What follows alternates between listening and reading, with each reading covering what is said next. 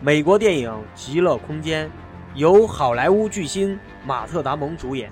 电影的情节大概是这样的：二十一世纪末期，地球上疾病肆虐，污染严重，人口极大过剩。地球上最富有的居民为了维持他们的生活方式，逃离了这个星球，在离地球很近的外太空新建了一个叫做“极乐空间”的地方。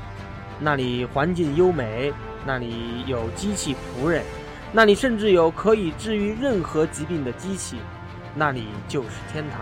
但是极乐空间不允许地球上的居民移民去那里，因为极乐空间只属于最富有的人。可是地球上也有一群不甘心的人，他们看着和他们同样的人占着便宜，过着舒适的生活，心中就充满了不满的情绪。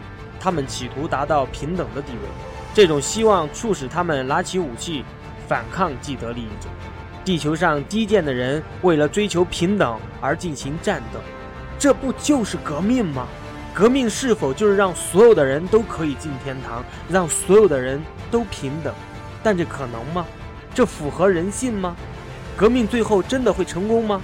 请看电影《极乐空间》，贱民的革命。